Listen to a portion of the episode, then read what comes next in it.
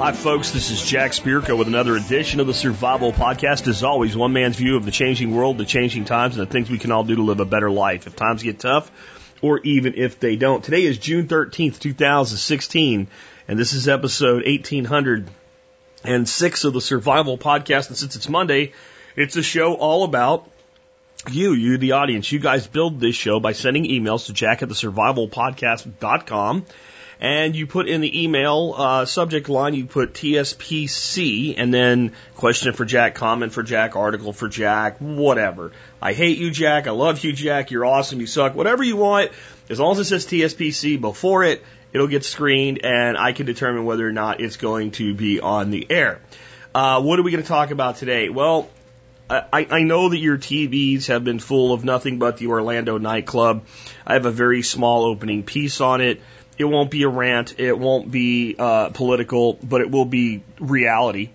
And it'll address a question a lot of people are asking, a very reasonable question a lot of people are asking, but no one seems to be giving the actual answer.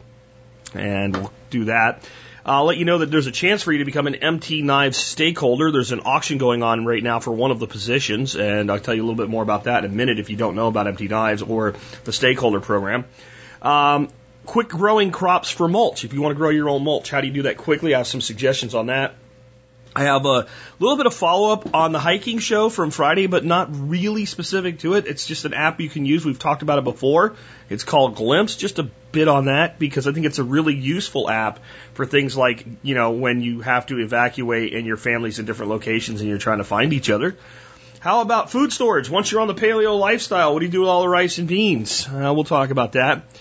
Um, we'll also talk a little bit about automation today from a different standpoint. Do people have their head in the sand about automation?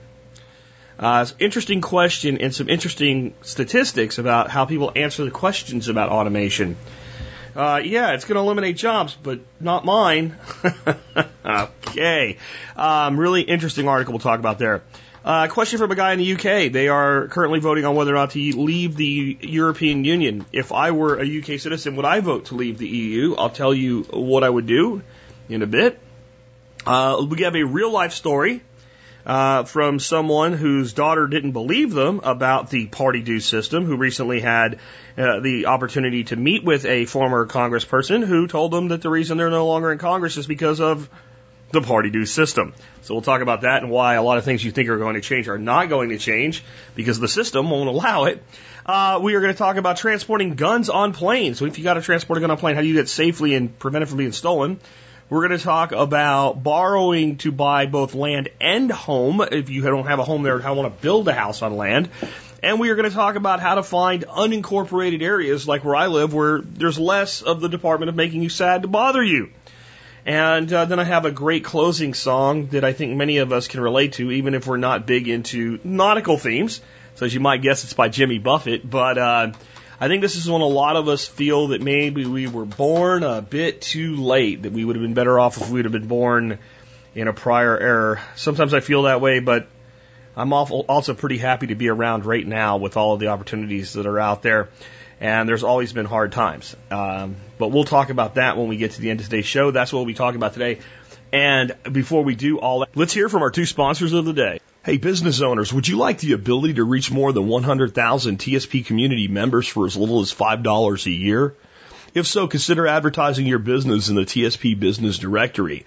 A listing in our directory shows your support of the community and a commitment to value for value exchange with other members.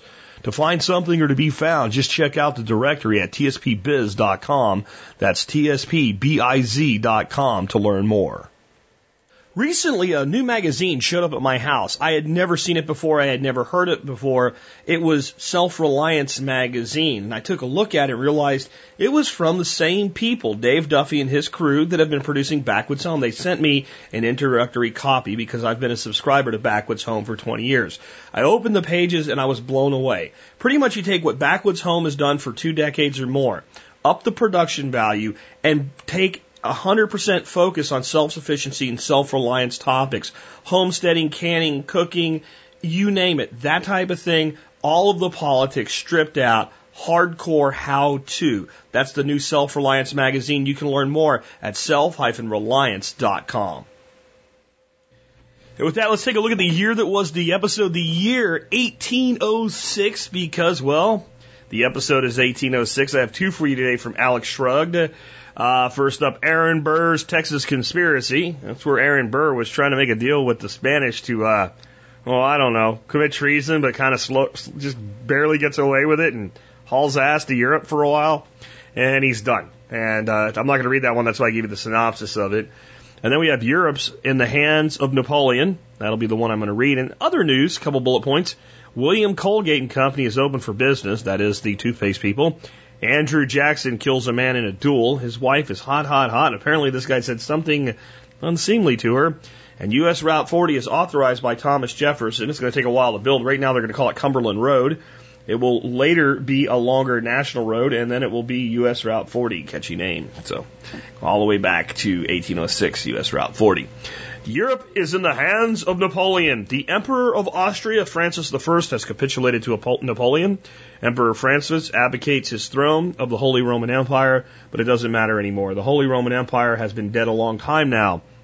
Francis marries off his daughter to Napoleon since he needs an heir. Napoleon divorces Josephine and she is very unhappy, but in the end she understands. Napoleon organizes the various German provinces into the Confederation of the Rhine and he declares a continental wide embargo of British trade.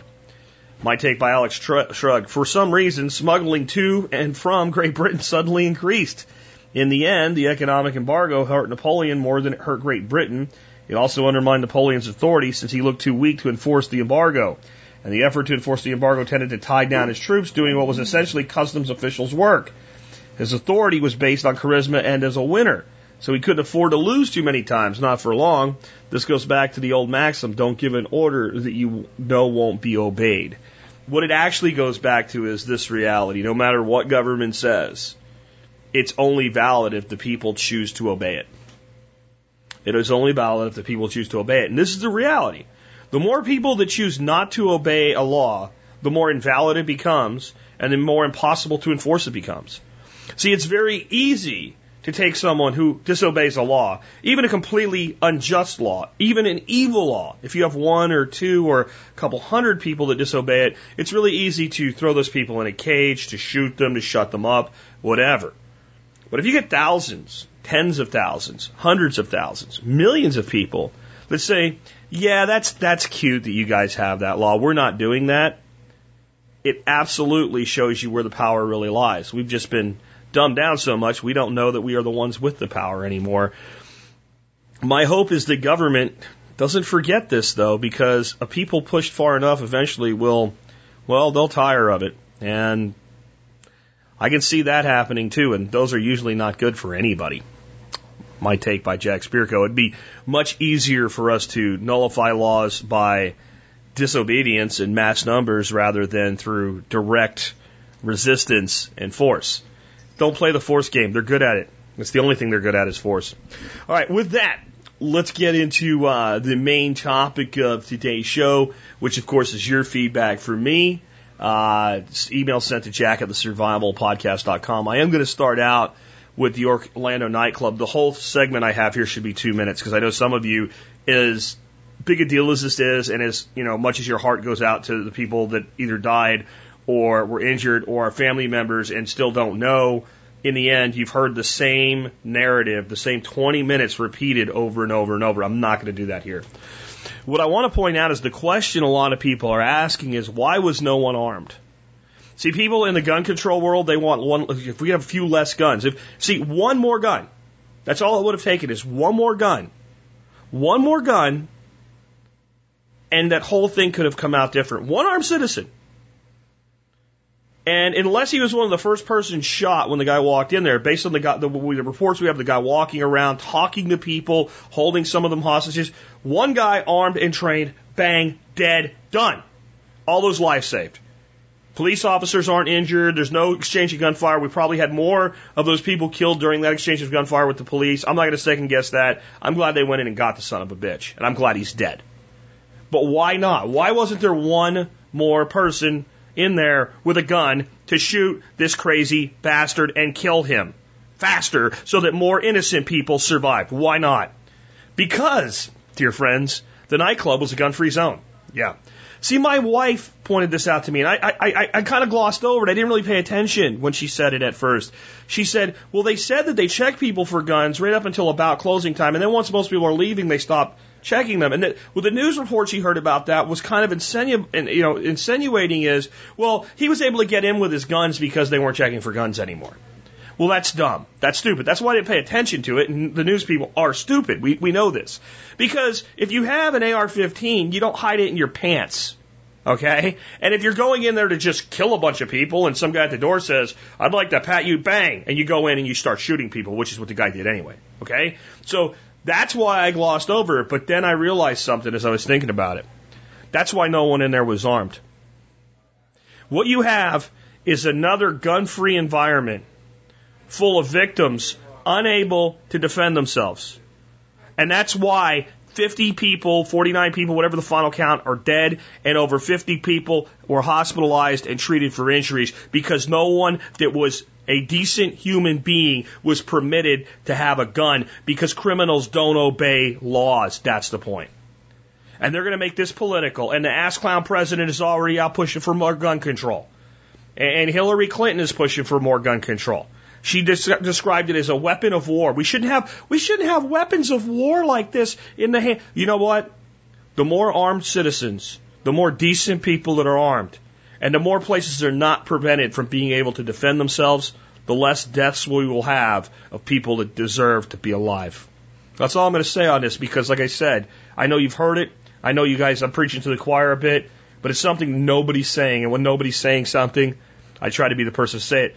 Another person saying some things that are really poignant about this is Frank Sharp Jr. of Fortress Defense.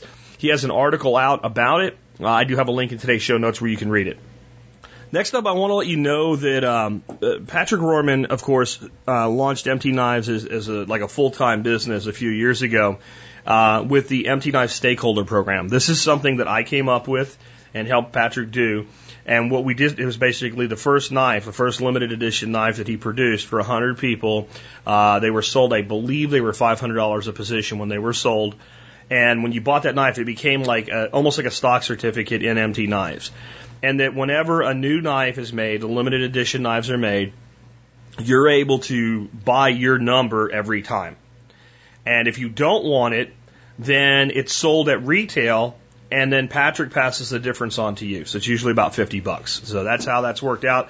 And a lot of people have done that. They bought a knife, then the next knife came out and they said, well, I don't really need that knife. I could use the money right now. I don't have the money right now. And they just say, well, sell it. And then when it sells, you get kind of as a, a stakeholder a piece in that, and you get to vote on the you know the new knives coming out. You get discounts in quantity on the production knives. It's a pretty cool deal, and it's basically being part of MT Knives as not just a customer, but a stakeholder in the mission of MT Knives, which is, you know, Patrick makes beautiful knives. One of the stakeholders, first one ever, has decided they want to sell their knife and therefore their position.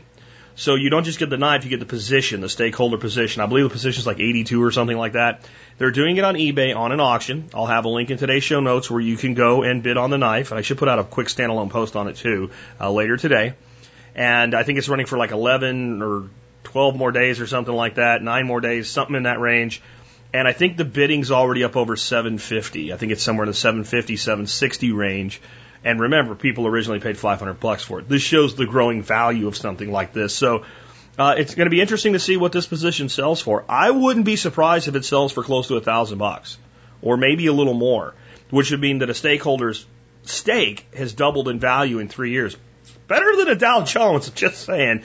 Anyway, I want to let you guys know about that. Um, if you want to know the full background on it, because you don't, at the eBay auction, the guy listing it has links to all the videos, everything we did to describe it, the knife itself, what have you. It's uh, it's a pretty cool opportunity, and I can't say that I'm not willing to bid on it myself. Just a little bit, kind of having two positions might be kind of a cool thing. Uh, I usually buy two knives anyway. Uh, so anyway, uh, with each limited run. So anyway, let's go on to the next one. Um, I, I want to do a lot of diversity in these shows, so I've been trying to pick uh, topics that are very different from each other. So this next you know topic couldn't be more different than Orlando shooting than anything else. Um, Question from John. John says, What are some quick growing crops I can use for mulch? Details I recently moved onto a three and a half acre property in the middle of western Georgia. Right now, the average temp is 95 degrees. No decent rain, and the soil is nothing but sand. The only thing that's growing well right now is Bermuda grass. I'm putting in a garden, fruit forest, and small tree nursery. I cannot keep things watered enough until my well is repaired. I'm on county water. I'm constantly on the lookout for mulch materials like wood chips, animal bedding, but so far I've found nothing. What are some crops I could till up a plot, scatter seed in a few weeks and get a large amount of mulch and go around my trees and garden plot? Thanks for all you do and for inspiring me to start my permaculture based nursery business, John. Well, John, I am not like um, permaculture Yoda or something. I can't make stuff grow without water in 95 degree germination temperatures in sand without any kind of residual irrigation. I, I can't do that. But I can tell you if anything will work for you right now, and I don't know about a few weeks, but maybe like six weeks. If you have a plot and you can irrigate that plot and you want a large amount of mulch to come out of that plot, plant Japanese millet. Uh, I have been blown away by how fast this stuff grows. It makes a great straw mulch. You can let it go all the way to seed, and then you can cut the seeds off and feed it to animals, or you can just drop it and you know let it regrow. And it's not really an invasive thing, and it it doesn't seem to be a problem in coming back year after year after year. So by your next season, it's pretty much a done deal. Um, and it is the fastest growing mulch crop that I've ever planted. It's the fastest growing crop that I've ever planted. But if you throw it on tilled up sand that's 95 degrees, don't cover it with anything at all and don't water it, it's not going to grow. So you've got to be able at least, if you're going to grow a mulch crop, then you've got to be willing somehow to irrigate that area. And it doesn't need a lot of water, but it's going to need water, especially this time of year. And you're going to need mulch to make mulch. In other words, you'll need at least a thin scattering of mulch over it. And you're going to, at this time of year, you're probably going to have to water it three times a day.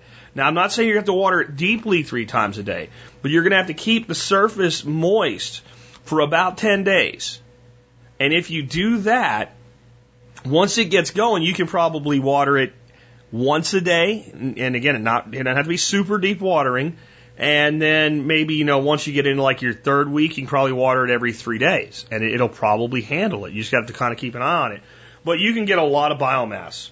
I mean, a pound of millet seed will, it'll produce more than you're probably willing to till and, and manage for this period of time and it'll get you a good mulch yield. But it's going to basically be a straw mulch. It's basically going to be a straw mulch. So it's going to only last as long as a straw mulch would last.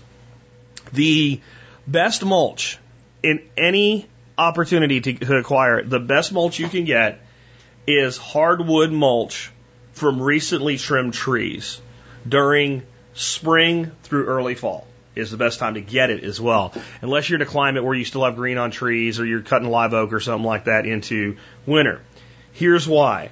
Do you know how everybody says, if you wood mulch, it's going to rob all the nitrogen from the soil and all your plants will die and aliens will come probe your ass and tell you you're stupid for not having, you know, that nonsense. Okay.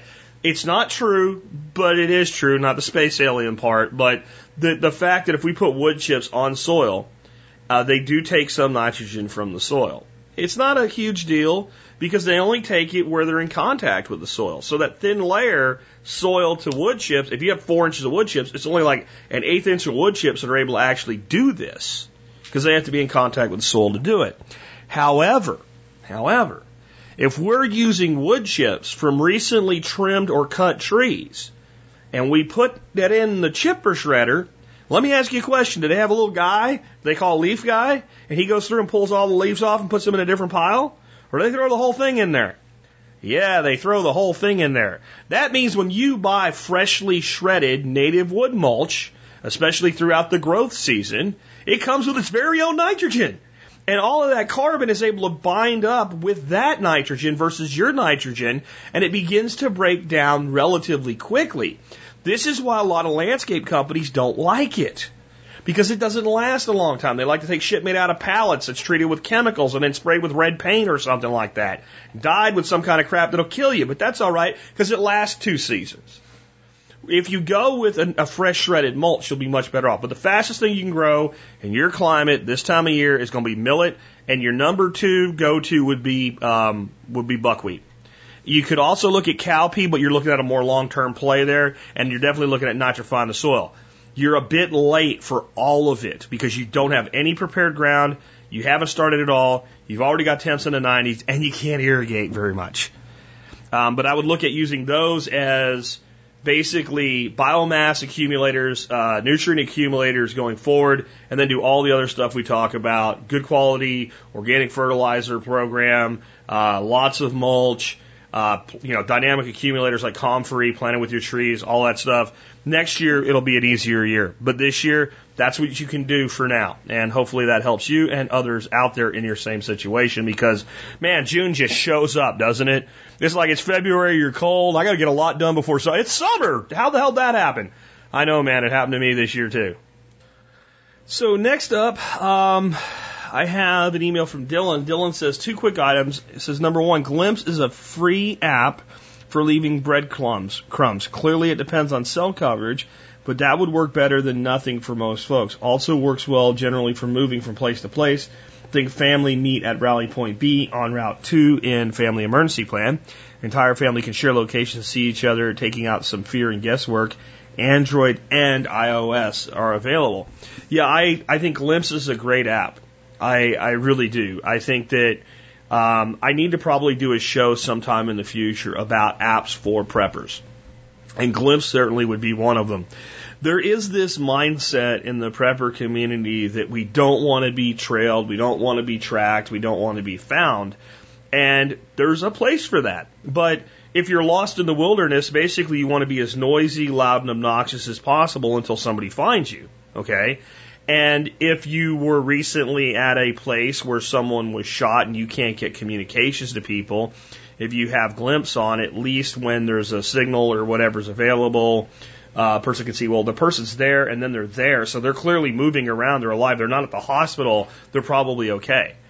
And while I'm, I don't think we had quite the problem on, on, on, uh, Saturday, Saturday night, Sunday morning with the Orlando shooting, that we did during uh, 9/11 if a event of the scope of 9/11 occurs.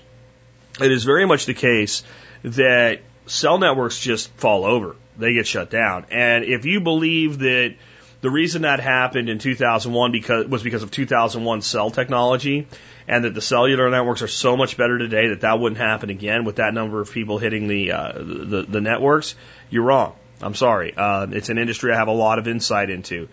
And the truth about your major networks, Verizon, AT&T, T-Mobile, et cetera, is they are constantly, constantly at the limits of their capacity.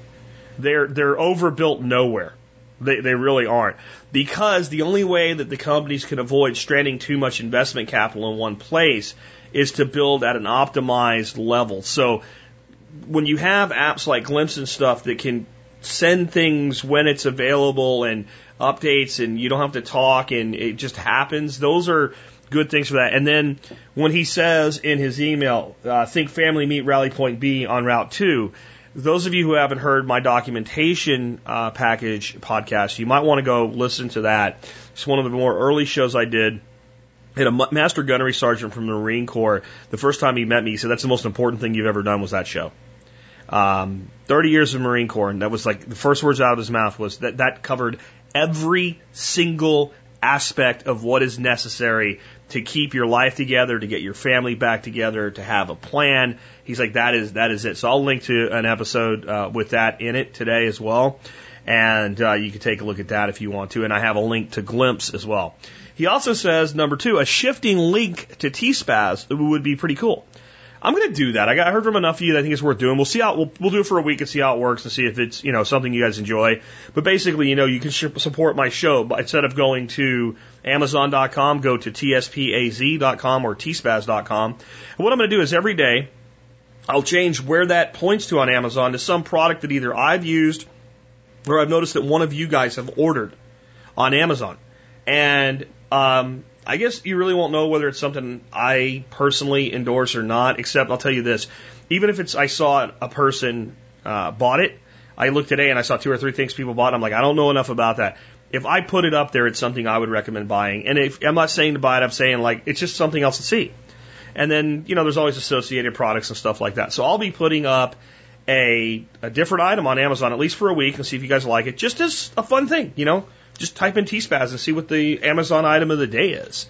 Uh, and if you if you need to do some shopping, then just do your shopping. The search box is still there. Type in what you're looking for and shop on Amazon, or just click the Amazon logo and you'll go right back to the Amazon homepage.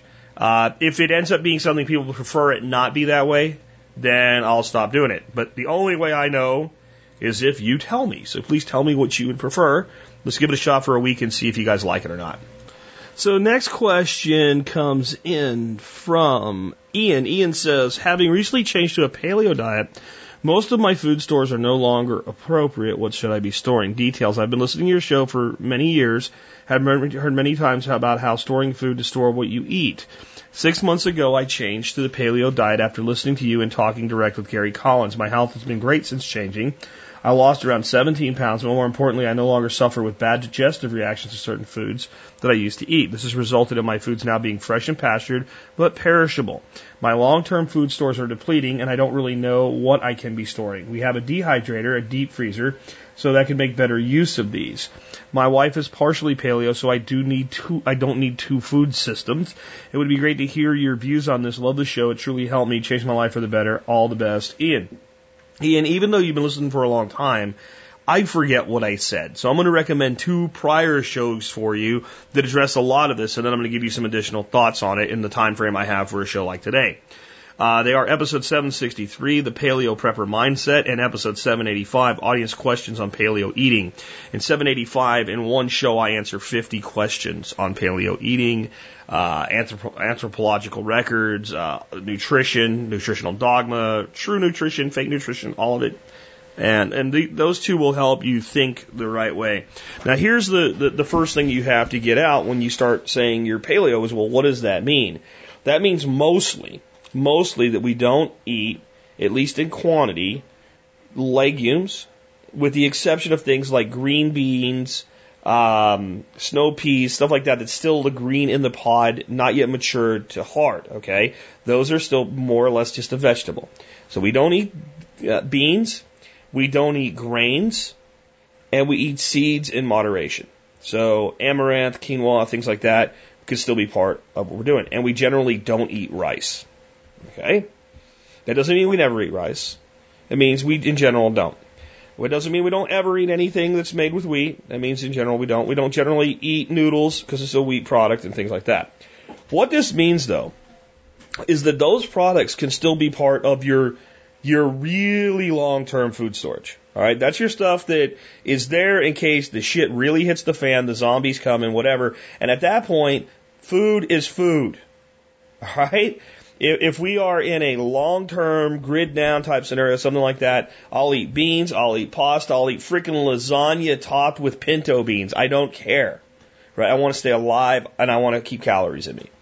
So, since we use some of those products in moderation, what we can do is take a bit of a different approach.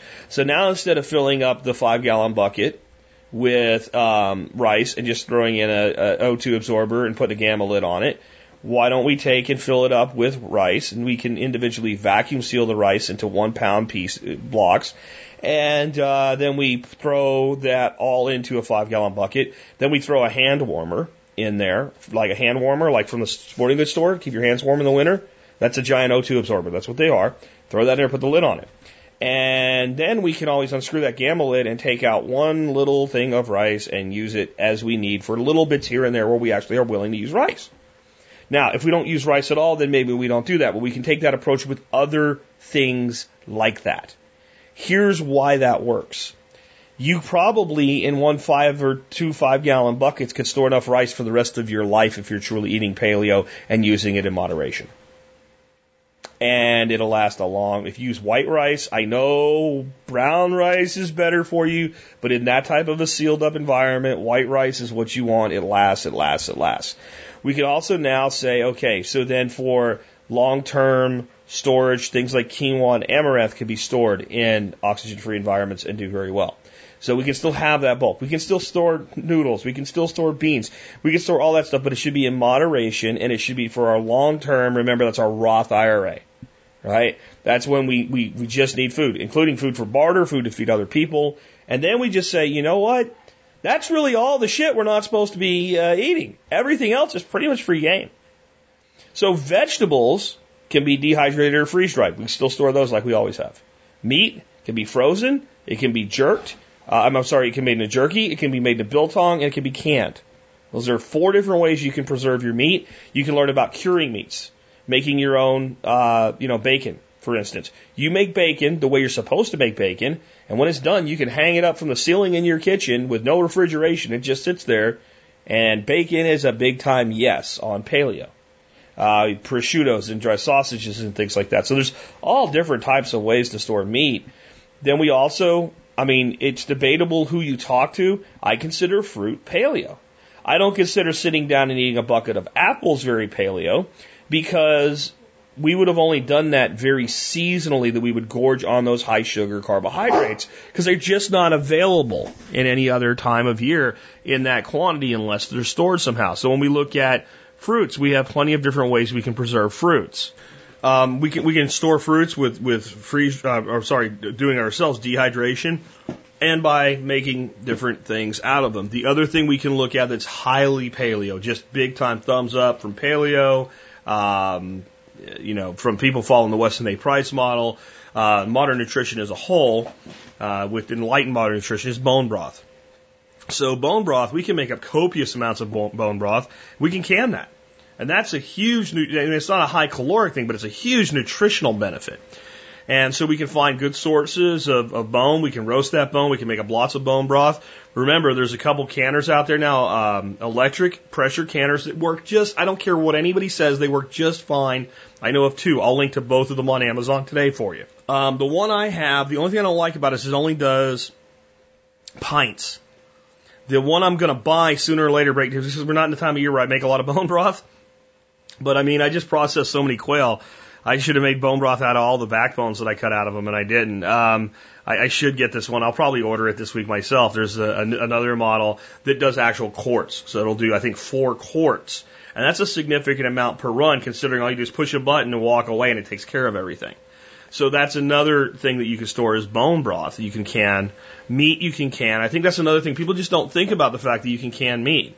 And one of the great ways to make things like canned beef is when you go to your grocer, if you're buying, you know, over the shelf meat, and many people are, um, and I'm not going to tell you not to. I mean, everybody has a budget of what they can afford. A lot of times they'll have the meat that's just not bad yet, but it will be soon. And they mark it way down and throw it over on the side. You just buy all the beef. Doesn't matter what cut it is, you buy it all, you freeze it until you have enough, and then you can it all mixed together. That's another way that we can do that. We can buy canned meats. Um, Costco sells a big stack of like six giant cans of canned, it's either turkey or chicken or both, organic. And it's not much money. And we always, you know, pick those up, especially when we see them on sale there at Costco. Uh, those are great because when we make chicken soup, we'll just, you know, to meat it up a bit, we'll just dump a couple cans of that stuff in there. And it, it you know, it's, it, it's great. We can take all of our vegetables are great dehydrated. Zucchini makes great zucchini chips. You grow some zucchini, take your zucchini, take it across a mandolin, cut it thin, dehydrate that. It's it's fantastic, either you know cooked or just nibbled on. Uh, salt and a little bit of herb on them when they're done dehydrating. If you put it on first, they don't come out really well. The salt, especially, you can you can put herbs on them, like an Italian herb mix or something like that. But if you're going to put salt on them, do it right at the end, or they get real leathery.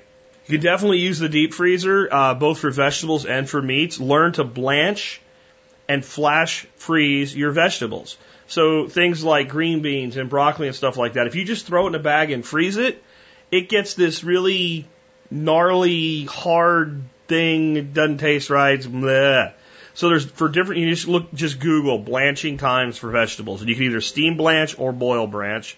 I like the steam blanch because you get less water logging of the vegetables. We have an electric steamer. I'll fill up two baskets hit the button, let it steam for the appropriate time based on what it is. That blanches it. It's a par cooking, and now we can freeze those vegetables. What I do is I lay them out on trays, I put them in the freezer, not in a bag. And then I wait till they're just frozen. It's just as they get frozen solid, then you put them in bags, bag them up, and put them back in. That way they stay loose and they don't stick together and they don't turn into a big mushy pile and you can take out small amounts. You can even then take those and vacuum seal those.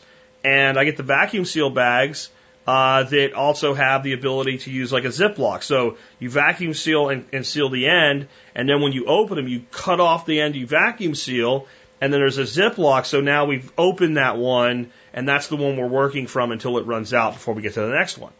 There's there's there's tons of stuff that we can store in paleo. We, it, what, what the problem is is that people have their heads so wrapped around wheat and rice that they forget that that doesn't really take out that much from what we're able to eat, and therefore we're just going to take the other things and store them. But don't throw away the buckets of beans and rice and, and noodles and things like that if you have them, because they're great long-term storables. That's really what they're they're good for. And again, I'm not a purist, and you know sometimes we have a little whole wheat pasta or something like that. You can also look at things if you find times of year that you can buy inexpensively, you might load up on some things that don't really need much to store. So butternut squash is something that I really recommend people grow because it's easy to grow. It grows in most places. It produces a lot.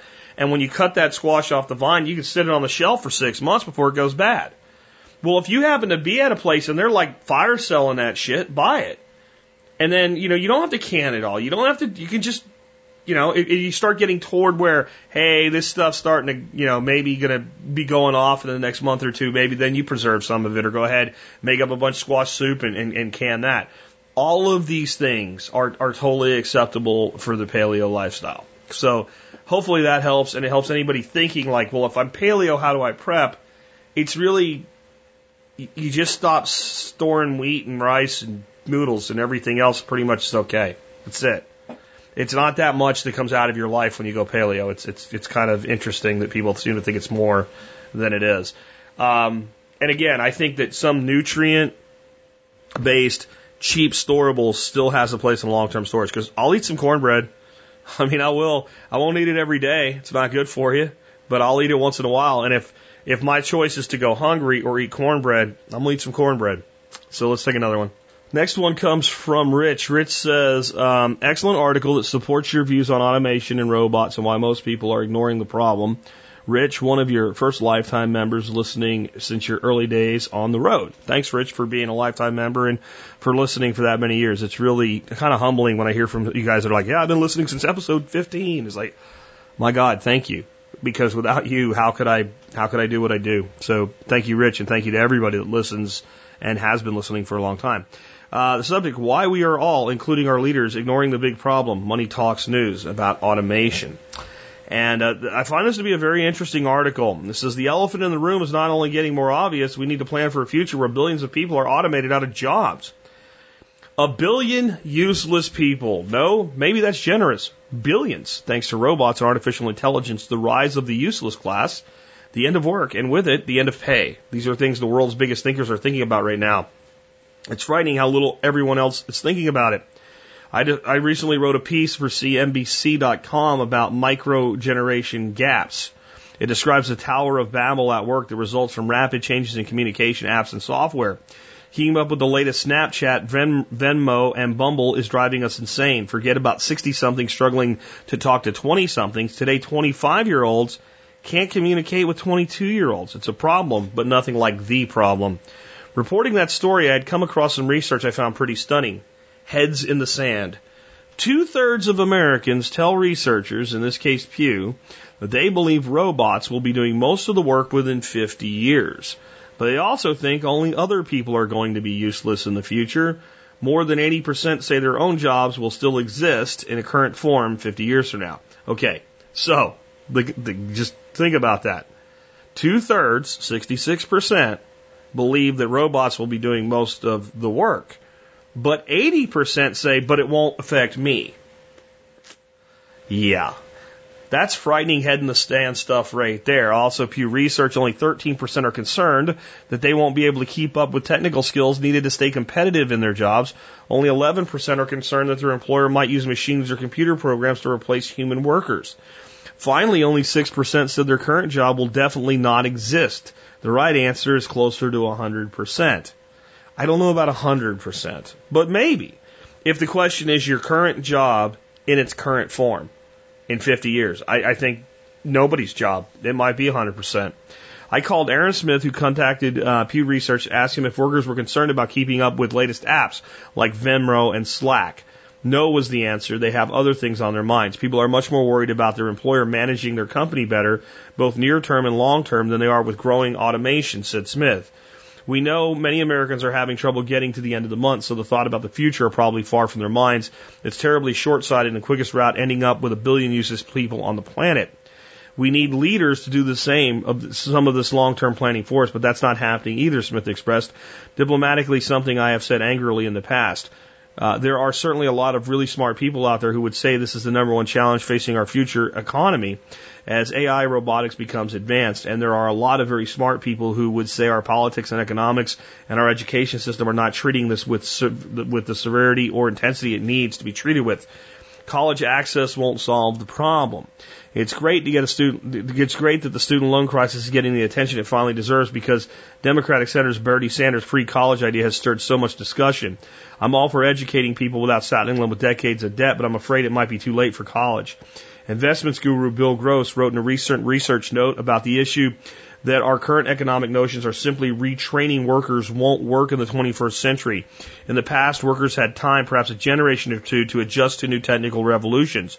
Horse and carriage coachmen had decades to learn a new skill. That's not going to happen this time. And college, four years of college for everyone might be better prepare them to be a contestant on Jeopardy, but I doubt it will create more growth, he said.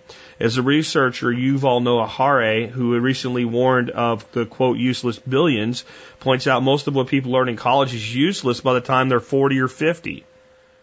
Uh, I'm going to pause there for a second. I think it, technologically, most of what people learn their freshman year in college today may be useless by the time they're seniors, especially since so many people are taking five years to get to be a senior. Back to the article. So what to do? Mamas don't let your babies grow up to be doctors or pilots or just about anything. I had a remarkable conversation recently at a conference I attended. I was at a table of parent age adults and brought up how it was sad that that it was landing on the Hudson hero pilot Sully Sullenberger regularly tells people he wouldn't want his own children to become a pilot today. Once an honored and lucrative profession, it's now an oppressive, high pressure job that no longer a sure route to a good life. And I asked those those there, who do you, what do you dream for your children? Lawyer, doctor, pilot, professor? Nope, nope, nope, nope. A software engineer, perhaps. Perhaps, but coding is nowhere near as robot proof a profession as folks would lead you to believe. And that's my point. Most of us do work that can be automated. Journalists, certainly.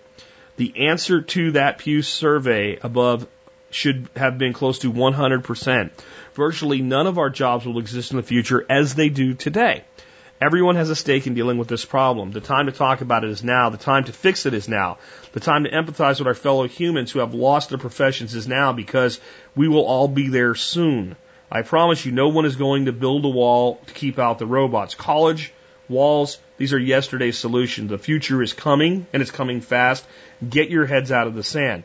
What do you think? Will your job exist in current form 50 years, 10 years? Share your thoughts below on our Facebook page. So that's an interesting question for me. Do I think my job of being a podcaster will exist 50 years from today? Yeah, but I don't know how it'll pay. Do I think it'll exist in 10 years? I, I, I do. I, I think there'll be plenty of things to talk about 10 years from now.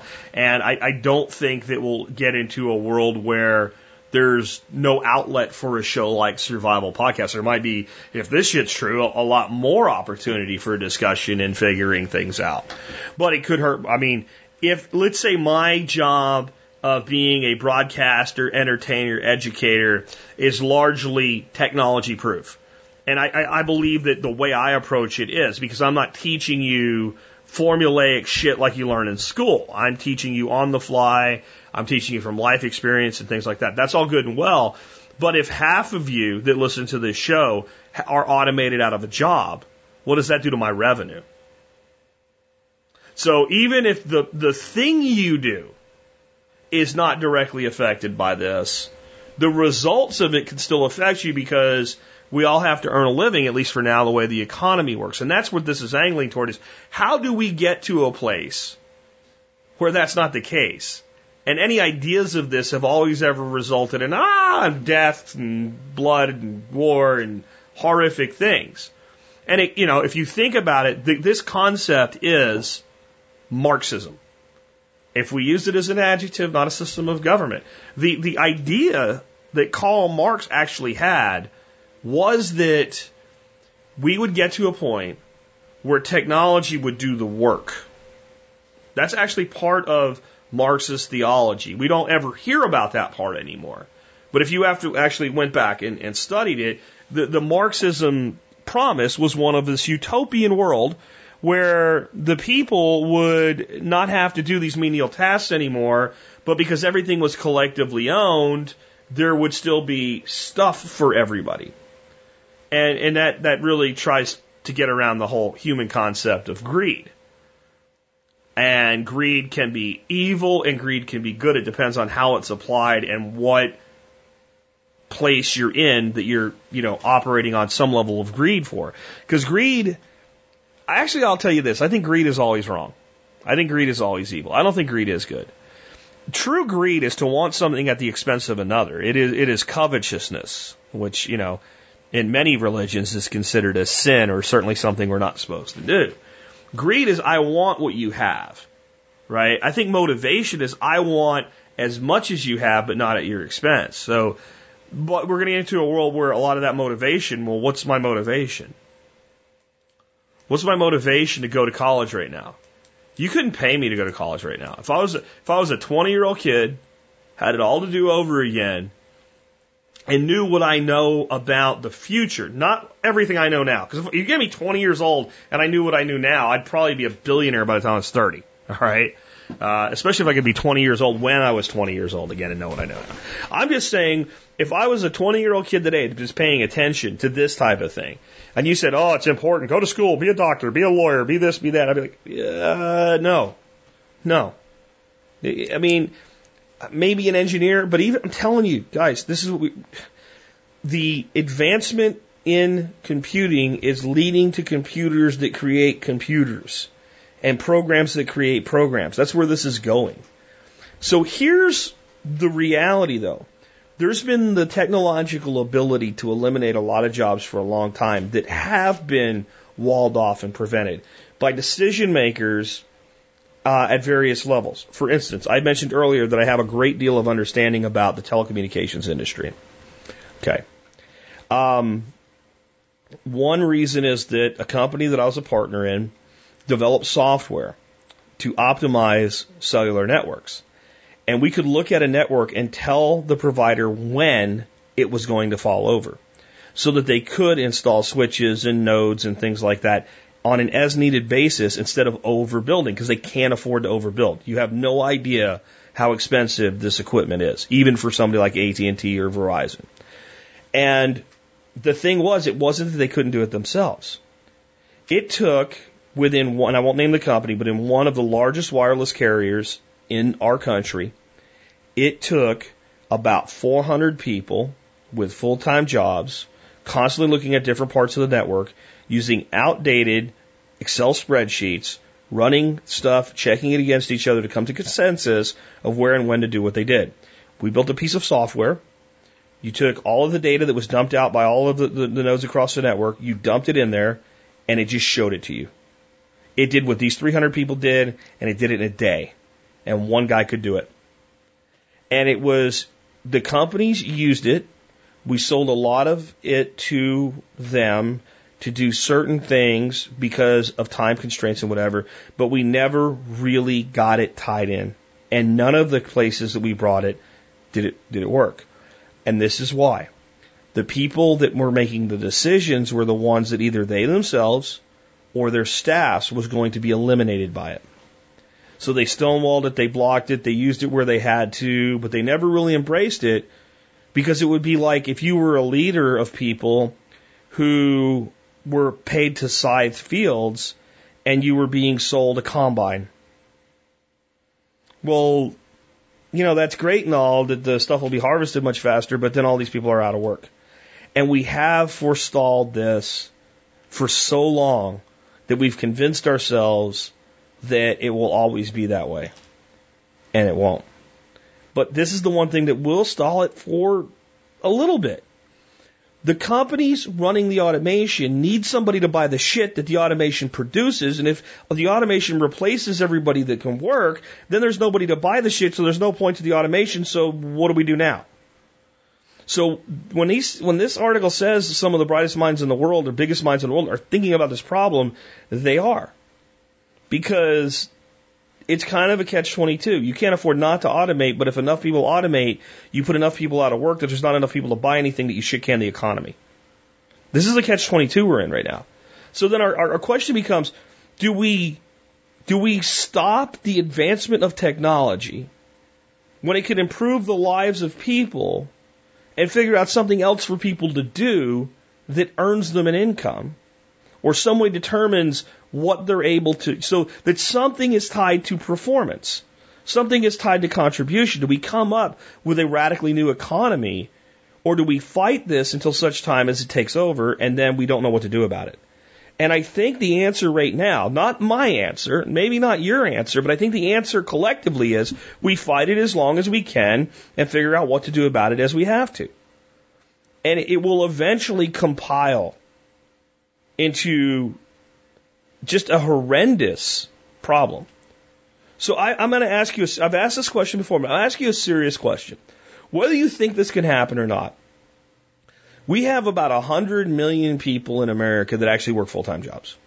Everybody else is either retired, part time employees, uh, too young to work, too old to work, injured, they are or are not disabled, but they're on disability, what have you, okay?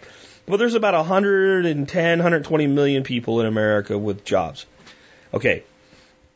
If we take half of them, 60 million, and eliminate their jobs, what do we have them do? Now, I know what you're going to say. Go get another job. Put the number in your head 60 million jobs eliminated over the next 20 years. What is there for them to do? There's a lot of things to be done, but what is there for them to do to earn an income?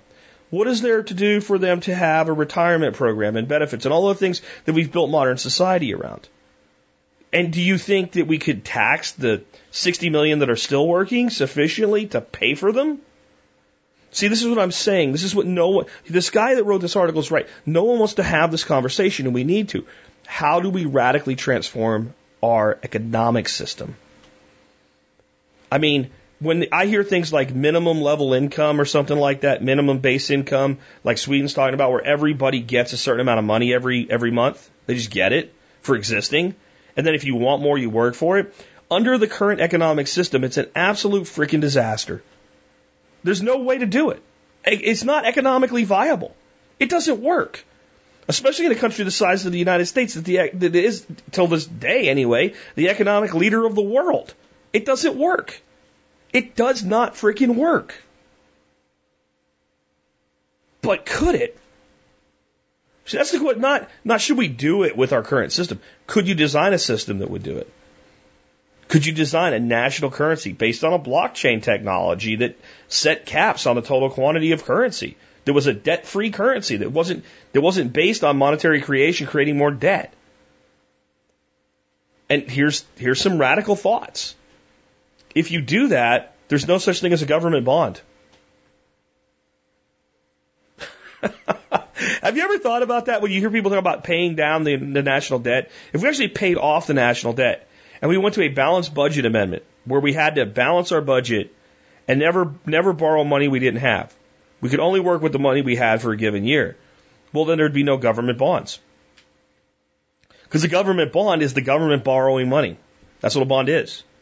So that safe investment, that safe, secure government bond that old ladies buy, they don't exist in, it, in a debt free economy. That's how radical this transformation would be.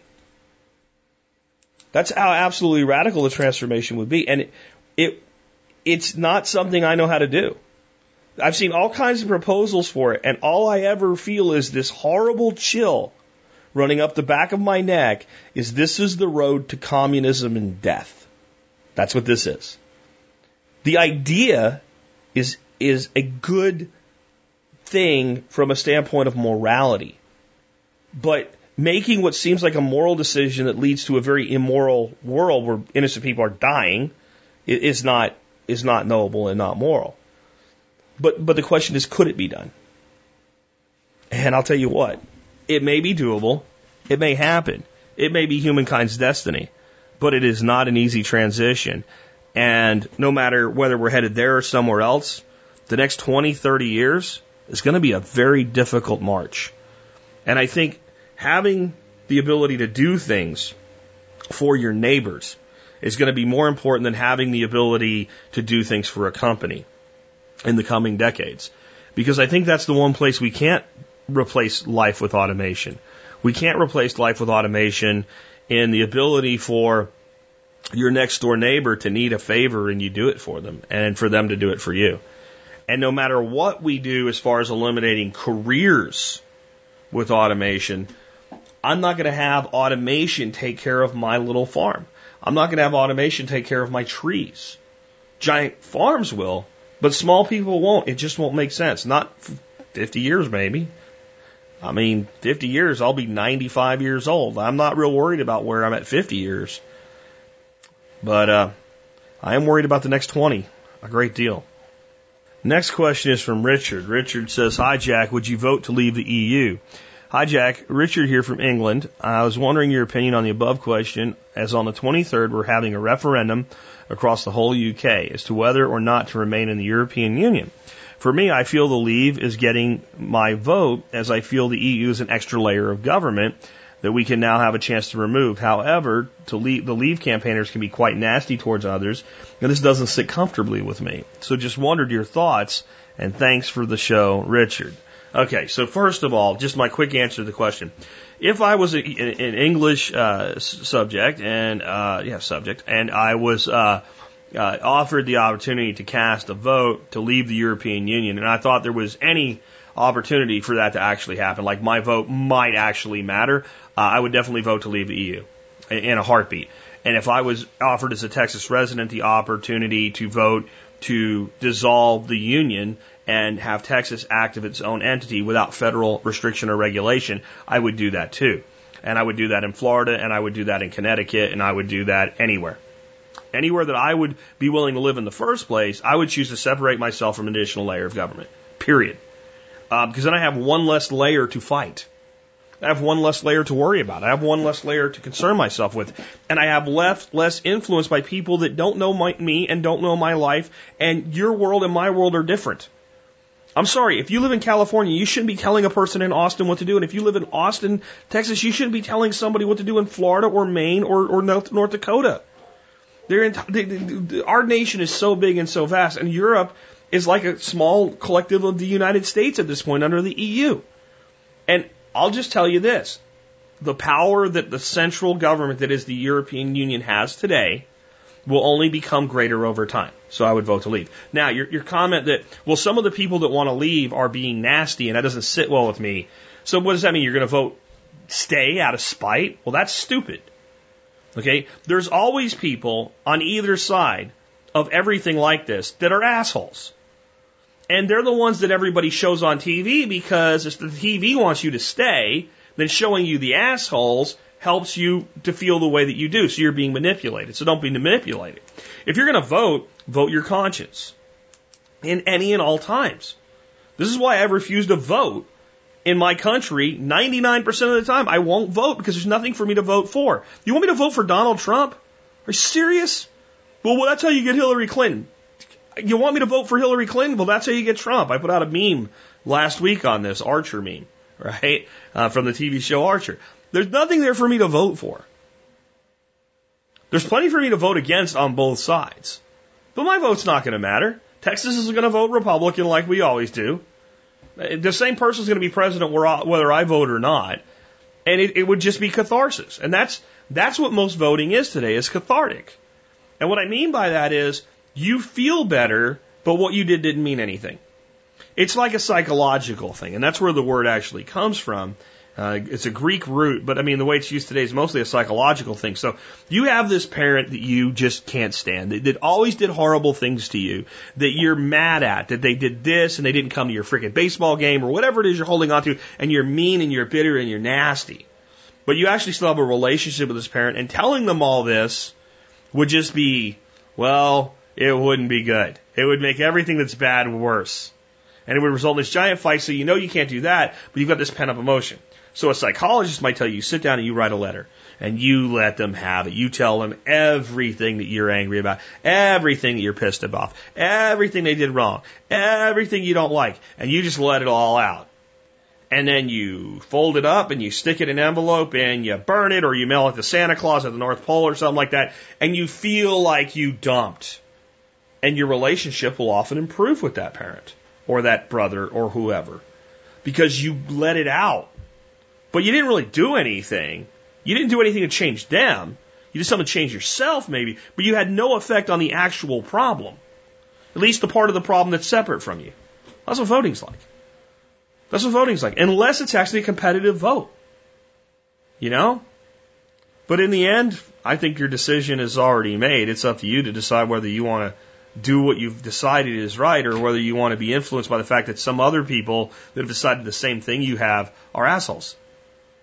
If I never supported anything that had assholes attached to it, I'd have nothing to support. There's assholes attached to everything. I'm the most pro gun person you'll ever meet, but do we have assholes in the pro gun movement that are not helping? Yeah. Absolutely. So I'm not going to let those assholes prevent me from supporting my God given rights. That's what I think. Yeah, so hopefully that's what you wanted to know. Let's take another one.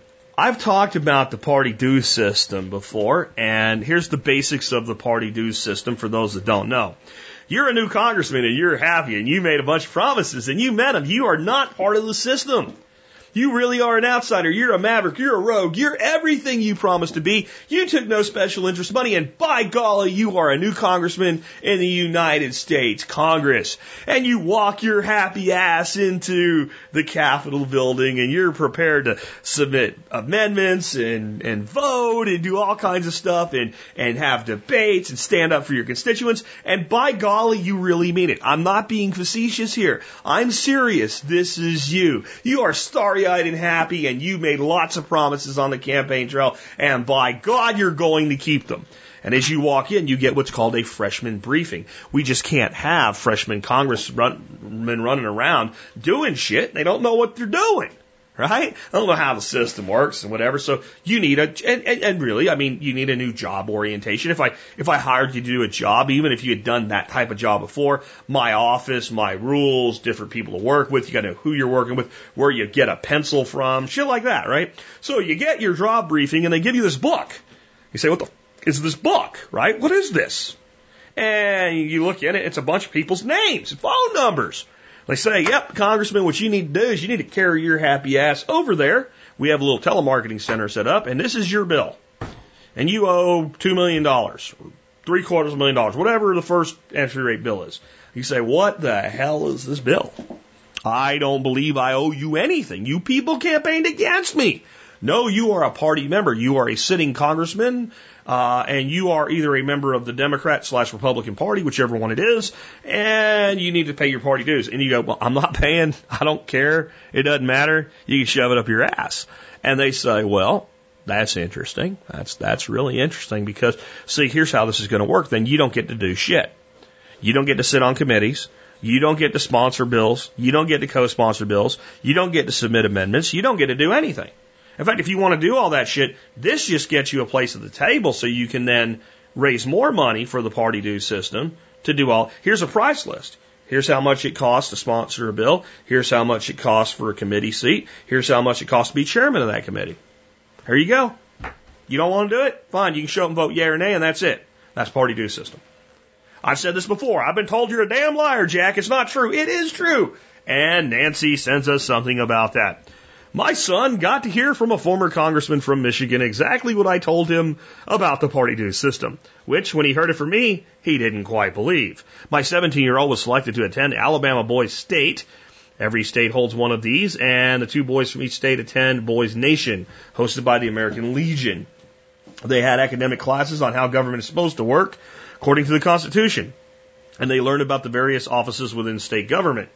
Our governor had been scheduled to attend, but he is kind of busy with scandals of his own, So they asked him not to come. But one of the speakers was a former congressman from Michigan who was essentially kicked out of the Democratic Party for refusing to pay the party dues. He said he went to Congress to serve the people, not the party, and the party let him know that if he didn't meet his fundraising quota, he wouldn't have the opportunity to serve the people. This was a great opportunity for my son to learn about how things are supposed to work and to hear from people in the system how they really do work. Unfortunately, it's a very small group of kids getting these lessons, but the kids chosen for this program are leaders. So maybe they can at least remember what they learned and help people understand that our best hope is ourselves. Well said, Nancy. But this is the truth. And I put out a meme a couple years ago. There's a picture of a great big great white shark with its mouth open coming to eat your ass. And it said, electing new congressmen under the party due system and expecting it to change things is like expecting the next row of teeth will change the, the nature of the shark. That just because the shark sheds its teeth and new teeth come in, the shark will be something different. The shark is a shark. It will be a shark. The system is a predator and it will be a predator. It will be a predator whether it's a Democratic predator, a Republican predator, or a balanced with about equal numbers predator. All that will change is what particular parts of your rights that it consumes. And it doesn't matter if it's a left boot or a right boot when it's on your neck, it only matters that it's on your neck. This is the system we're in. And I, I believe the system is ourselves. We, we cannot reform the current system. It's designed to be unreformable. You have to get to a point where there's so many people that have lost faith in the system that we actually delegitimize the system. See, right now, the reason why you gotta get out and vote, you gotta vote, you don't vote, you can't bitch, all that stupid shit. Because people say, well, what would happen if? What would it, what if everybody did this? What if only 10% of the people voted? the government would be immediately considered illegitimate. The government would be illegitimate. It would have no say. 90% would say, we do not recognize you anymore. Now, I'm not saying it's going to happen anytime soon, but I'm saying without some other radical transformation in the system itself, that's the only hope that we have. And we all have to look out for ourselves and our friends and our families and our neighbors and our communities because they ain't looking out for you. It's a big club, you ain't in it, and all they do is beat your ass over the head with it every day.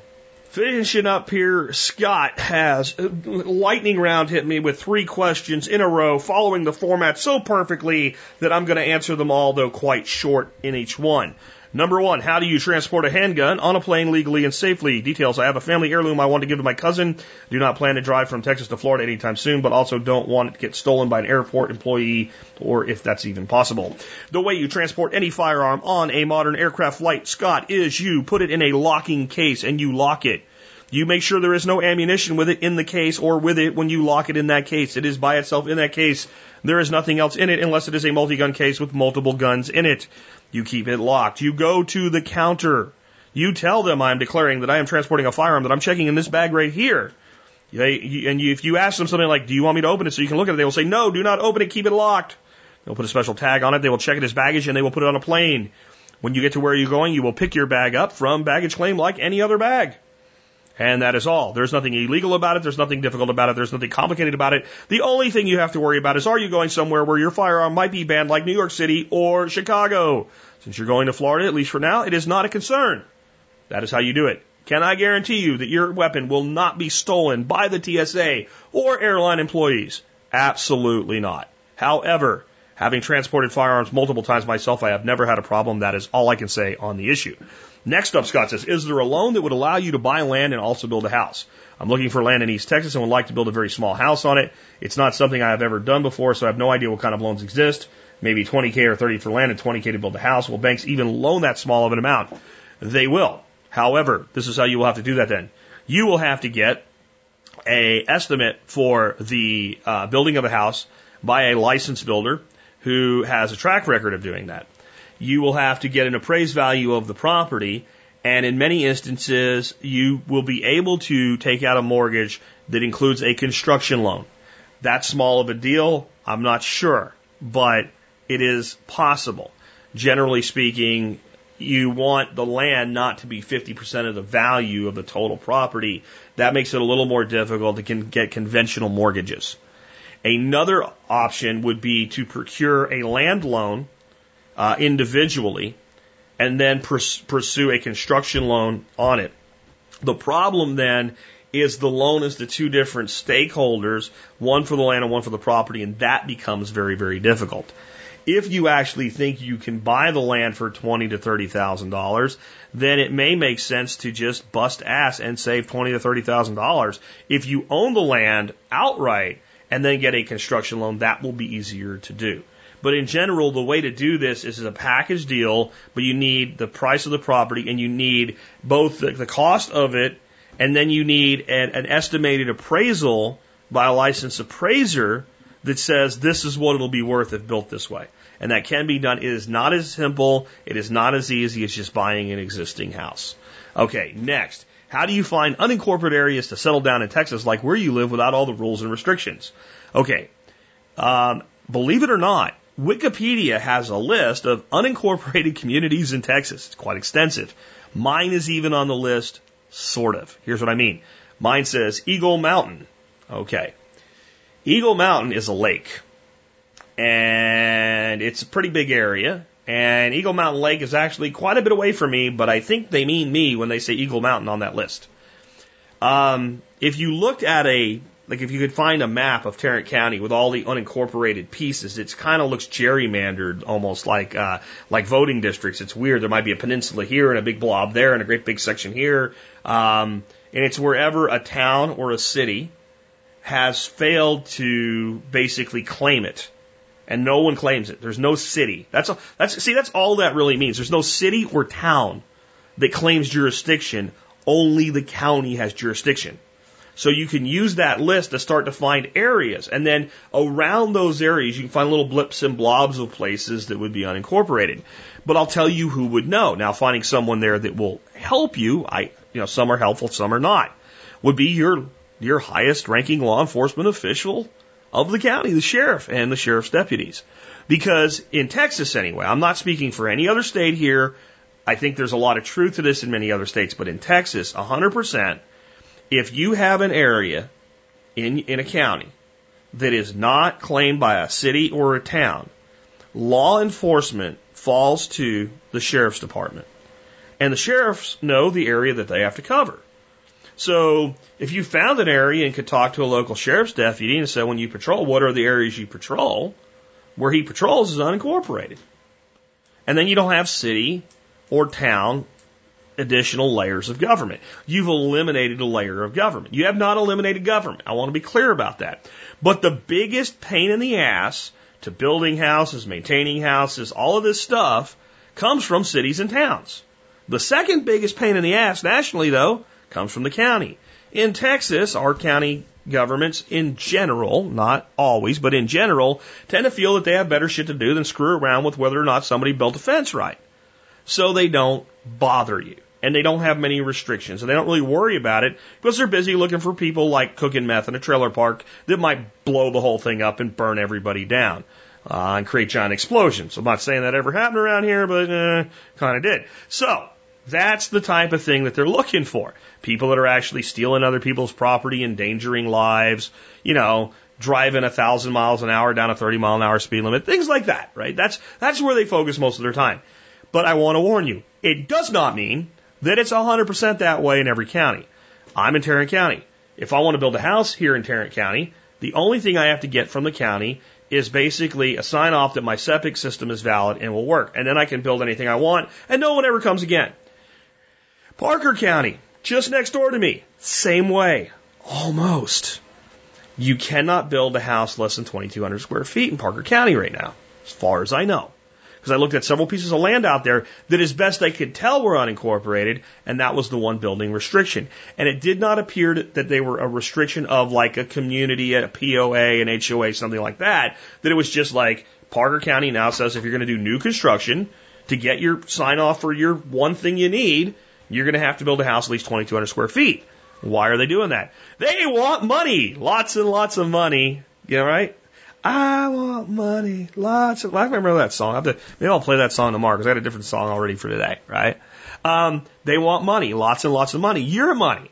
And if you build a little house, your property taxes are smaller than if you build a big house. So many counties, even in unincorporated areas now, are beginning to require certain building restrictions. In some some states, counties have a lot to say about what you can do. Texas just doesn't happen to be that way by and large. What I mean is, we've had people on the air here that said I was in a, out in the county, unincorporated. County came in and said, you either tear that shed down or we're going to fine you $5,000 a day for that shed being there because it's too high or some other stupid shit. Shed's been there 30 years. But once they found it, once somebody complained about it, now they're going to enforce it. This is the kind of crap that can happen anywhere. So make damn sure you know what you're doing when you do it. But I would say in Texas, if you want to know where the unincorporated areas are, see if they have like a PR person down at the sheriff's department that has time to actually talk to you about non-emergency things and say, you know, I'm just looking to, to buy out in the, in the county and I want to know the area that your officers uh, are responsible for because to me, I guess that would be unincorporated. And there's probably nice, happy people that would help you with that if they're having a good day. Because I find a lot of times government officials can be really helpful or really nasty, depending on what kind of day they're having. So if it doesn't work the first time, try again. And local deputies, unless they're being called out, are usually pretty good about saying, "Well, I do this here, there, there, and there." So you know that kind of area. And eh, do you, this, they, be, I never thought of this. Do you know, officer, anywhere in your area that you patrol, any houses that are for sale? That could be an interesting one because they drive around and see that shit all the time. And if they're good law enforcement officers, they know once the for sale sign goes up, thieves start to take notice. So they take notice, and that might be a good source of finding homes for sale in an unincorporated area or property as well. Um, good sheriff's deputies, especially, spend a lot of time talking to people and locals, and they might know about land that's for sale that you don't. But just remember, they have a job to do, and helping you find your house is not the first part of it. With that, if you like this show and the work we do, do consider becoming a member of the TSP Member Support Brigade. Just go to the survivalpodcast.com and click on members to learn more, where you will find that you can get discounts to over 60 companies that I have personally negotiated discounts with for you. I want to say that right now because I think a lot of people don't realize that. I didn't just, you know, find this stuff online and put it together. Every company in the Member Support Brigade that offers a discount has been contacted by me or contacted me and we worked out a deal for you. That's how all of them came about. They're not standard off the shelf things you can get anywhere else. That's one of my requirements. And their companies have committed to support the show and the program for at least a minimum of one year. And all of those discounts are there on stuff you're probably buying anyway, so you can support my show and put the money back in your pocket. The other way you can support the show is go to tspaz.com, uh, T-S-P-A-Z.com. You'll end up at Amazon. Today you'll end up looking at one of my favorite little products that I keep on my keychain. But tomorrow it'll be something different. But in the end, if you don't want that, just search for your stuff and shop like you always do on Amazon. And uh, you'll get to see something cool every day. I guess if we keep doing this, if you guys like it, and you'll support the show. Even if you're buying diapers for your baby or dog food for your dog, if you're doing it on Amazon, you can support our show. Just go to tspaz.com first.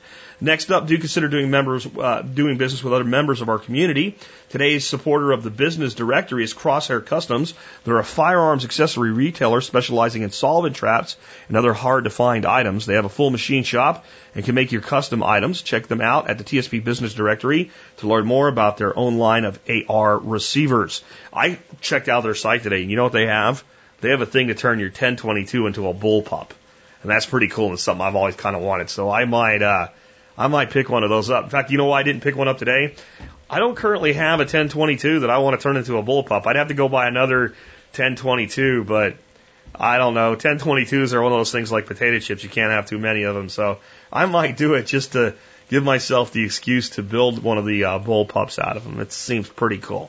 And with that, we uh, are wrapped up for today. So I have a song for you today from Jimmy Buffett. And uh, as I said, this is a song that I think many of us, especially that are preppers, that are permaculturists, that are futurists, that look to the future and wonder how can we adapt. Often we tend to, I think this is why people like the history segment, we look to the past. We look for simpler times when people could just find something to do and go do it. And it was uh, maybe easier, even if maybe what you were doing wasn't considered quite legal, you know? Maybe a little piracy, a little smuggling, something like that. But this song is called The Pirate Looks at 40. And, uh, it's, it's pretty cool. I'm going to play you guys actually a live version of it with Jimmy telling the story, uh, about, you know, how he wrote the song and what inspired him to write it. But I, I want to give you a few lines of the song to think about while you're hearing it if you've never heard it before. And I had a buddy named Brian I used to hang out with all the time when I first moved to Texas. And uh, for me and him, this song was like a religious experience. We just make, we we're partying or whatever, drinking beer and hanging out. I mean, this is back in my early 20s. We just make everybody shut up so we could hear the song when it came on. And we, we just really dug this song. Uh, probably next to myself, probably the biggest Jimmy Buffett fan I know is Brian. And no, not ITS Brian. This is long before I met him. So one stanza is, uh, Yes, I am a pirate. 200 years too late. Cannons don't thunder, there's nothing to plunder. I'm an over 40 victim of fate, arriving too late, arriving too late. And like I said, I think even if you're not a nautical person, you're not into the ocean and, and ships and what have you, I think that strikes a code in many of a chord in many of us in this community that, you know, imagine being here when a man could make a living trapping in the wilderness, or a man could just go into the wilderness and not be bothered and, and actually create a, a true homestead. Uh, that, that, that it was just there and it was it was doable. I think a lot of us look to the past and think that maybe it was a better time, and I think in some ways it was. But it, as I said earlier, I think in many ways it's, it's nostalgia and it's false nostalgia. We have incredible opportunities today, but every once in a while we look back, and there's there's also you know the regret of like not making the most of what you could have. He said, but I've done a bit of smuggling, and I've run my share of grass. I made enough money to buy Miami, but I pissed it away so fast. Never meant to last never meant to last. And I think when we, we gain things, you know, the wrong way, they, they do end up lost. Even, and I think it's more the mentality that we have when we're doing it. Because what happens is it's so easy that we just blow our money or blow our opportunities. So that's another thing I've always loved about this song. And I just like the sound of it. Um, and I've always kind of been a dreamer. And I think that's what this song is really about is being a dreamer. And, you know, we talked today about, you know, the economy and jobs changing. I want you to think about this, and you'll see why I really picked this song for today. Mother, Mother Ocean, after all my years I've found, occupational hazard be, my occupation's just not around. Feel like I've drowned but we're all frowned. Feel like I've drowned. I wonder how many people are going to feel that way about their occupation in the next 10 years, 20 years, 30 years, 40 years. Are you a pirate? Are you a pirate looking at 40? Or like me, are you a, a pirate looking at 50 now? And, you know, it's our younger generations that are going to have the, the, the most of a hurdle in dealing with this. I think it's time for us to be leaders and stand up and help them with it, but once in a while, it doesn't hurt to just enjoy yourself and dream of maybe what it would have been like in the past, whether it would have been on the, the deck of a tall ship or more like I would think, the Western wilderness when the Western wilderness was still yet undiscovered. With that, this has been Jack Spirko with another edition of the Survival Podcast. Help me figure out how to live that better life if times get tough, or even if they don't. This is a little song uh, I'm going to do for you now. We'll dedicate this to. Uh to captains and sailors at sea tonight and uh, bringing in the goodies. I wrote this uh, for an old friend of mine down in Key West who just uh, couldn't quite find his occupation here in the 20th century, you know. Couldn't work at Sears or out, you know, couldn't do that. So uh, he turned to smuggling. And, uh, oh, yeah. And I guess there's a little bit of pirate in everybody in this room. And uh, take these names here. Take these names. But this goes back to me, the Long John Silver and Young Jim Hawkins, and won't stop till I quit stopping. This is called A Pirate Looks at 40.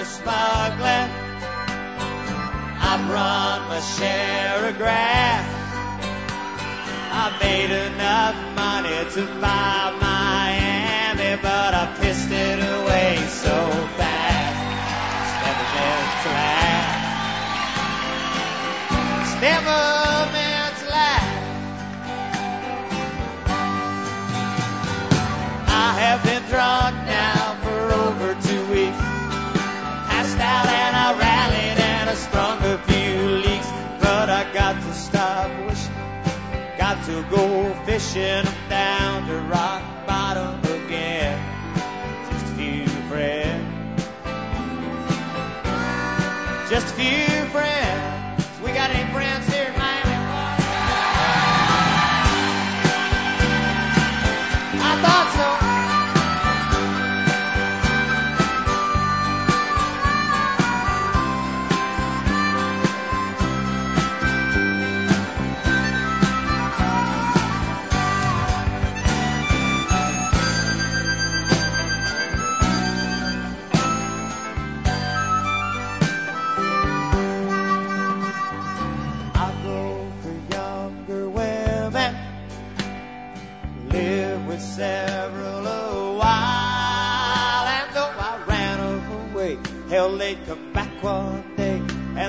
still could manage a smile. Just takes a while.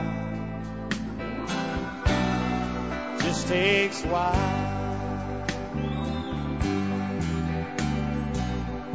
Mother, mother, oh shine. After all the years, I found occupational hazard.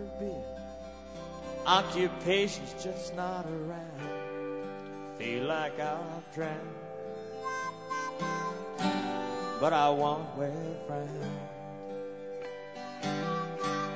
Just feel like I've drowned. Gonna get drunk uptown.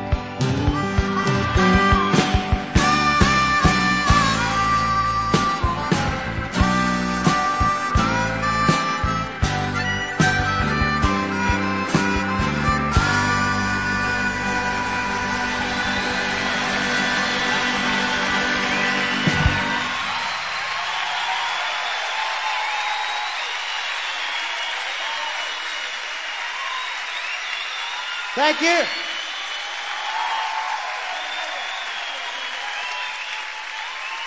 Thank you. You're great.